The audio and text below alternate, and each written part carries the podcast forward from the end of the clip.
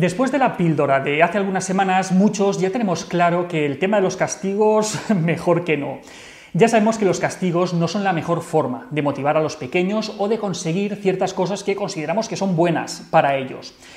Pero quizá el tema de los premios tampoco está tan claro. Vamos a verlo. Se suele decir que tanto los premios como los castigos acaban por fastidiar la motivación intrínseca, interna, que es la que de verdad nos interesa potenciar cuando estamos educando a los niños. Queremos que hagan determinadas cosas entendiendo los motivos por los que se lo pedimos, obviamente siempre en función de la edad del pequeño, no simplemente para evitar un castigo o para lograr un premio. Porque en el momento en el que desaparezca la amenaza de castigo o la promesa de un premio, si ese era el único motivo, o al menos el más importante, para hacer esa conducta, al final esta tenderá a desaparecer.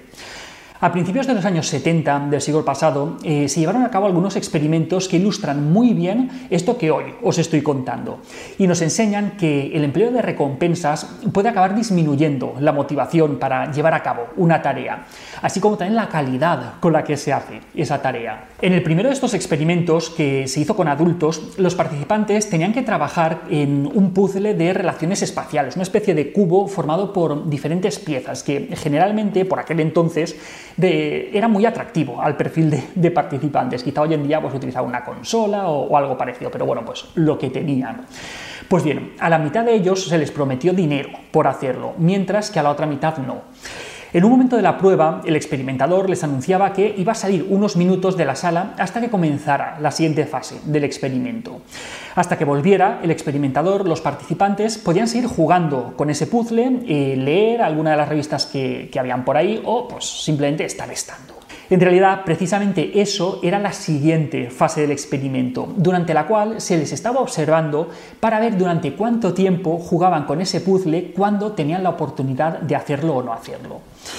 El resultado, los participantes que habían recibido la promesa de dinero a cambio de jugar con el puzzle emplearon menos tiempo en jugar con él que los que no recibieron nada. Parece que el hecho de haber puesto una recompensa sobre la tarea hacía que esa tarea resultara menos interesante. En palabras de los investigadores que llevaron a cabo este estudio, eh, ¿quién habría pensado que el juego podía convertirse en trabajo simplemente premiando a la gente por hacer lo que le gusta hacer? Veamos otro experimento. Este se hizo con niños entre 3 y 5 años. A estos niños se les ofreció poder dibujar con rotuladores mágicos, algo que, los niños de estas edades pues, les chifla y que no suelen hacer con, mucha frecuencia. De forma parecida al experimento anterior, a una parte de estos niños se les dijo que si pintaban con esos rotuladores les darían un certificado especial personalizado de, con un lazo rojo, con una estrella dorada, vamos, algo súper especial y súper llamativo. Una semana después, los niños fueron observados en sus clases y se comprobó que los niños a los que se les había prometido ese certificado estaban mucho menos interesados en pintar con los rotuladores mágicos que a los niños a los que no se les había ofrecido nada por hacer eso. E incluso estaban menos interesados de lo que ellos mismos lo estaban antes de habérseles ofrecido el premio. Estos dos estudios llegan a una misma conclusión y es que las recompensas externas reducen la motivación interna, la motivación intrínseca.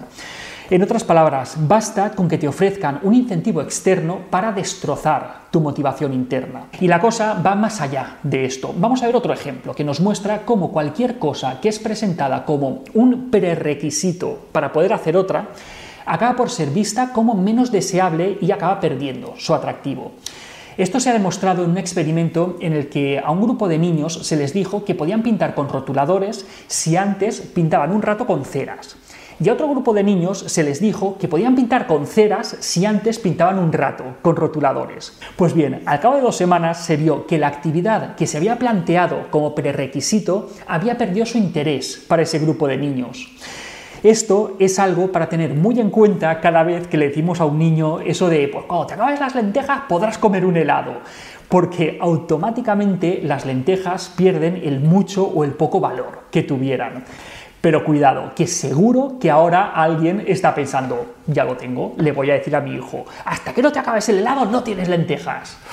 Bueno, la mala noticia es que probablemente no va a funcionar por dos motivos. Primero, el sabor tan dulce y tan saturado que tiene el helado tiene un potencial hedónico mucho más alto que las lentejas, es decir, que, que ella parte con ventaja. Y en segundo lugar, que por mucho que quieras plantear de esta forma tan novedosa las cosas, probablemente tu hijo ya va a tener muchas experiencias previas en las que el helado se le ha presentado como algo muy valioso y las lentejas pues no tanto. Entonces, con lo que estamos viendo, ¿quiere decir todo esto que no tengamos que ofrecer premios? Mm, mm, pues no, porque no premiar es prácticamente imposible, además de que tampoco tendría mucho sentido. Lo que estos estudios tienen que ayudarnos es a intentar evitar que la educación de los pequeños se convierta en un chantaje constante, en el que todo tiene un premio o un castigo asociado. ¿Que quieres premiar a tu hijo? Pues hazlo por sorpresa, con algo que tenga poco valor. Mejor si es un elogio. No le des demasiada importancia al premio y sobre todo no le chantajees con eso. Y hasta aquí otra píldora de psicología. Si os ha gustado tenéis muchos más vídeos y artículos en el canal de YouTube y en albertosoler.es. Y en todas las librerías nuestro libro Hijos y Padres Felices. La semana que viene, más. Un saludo.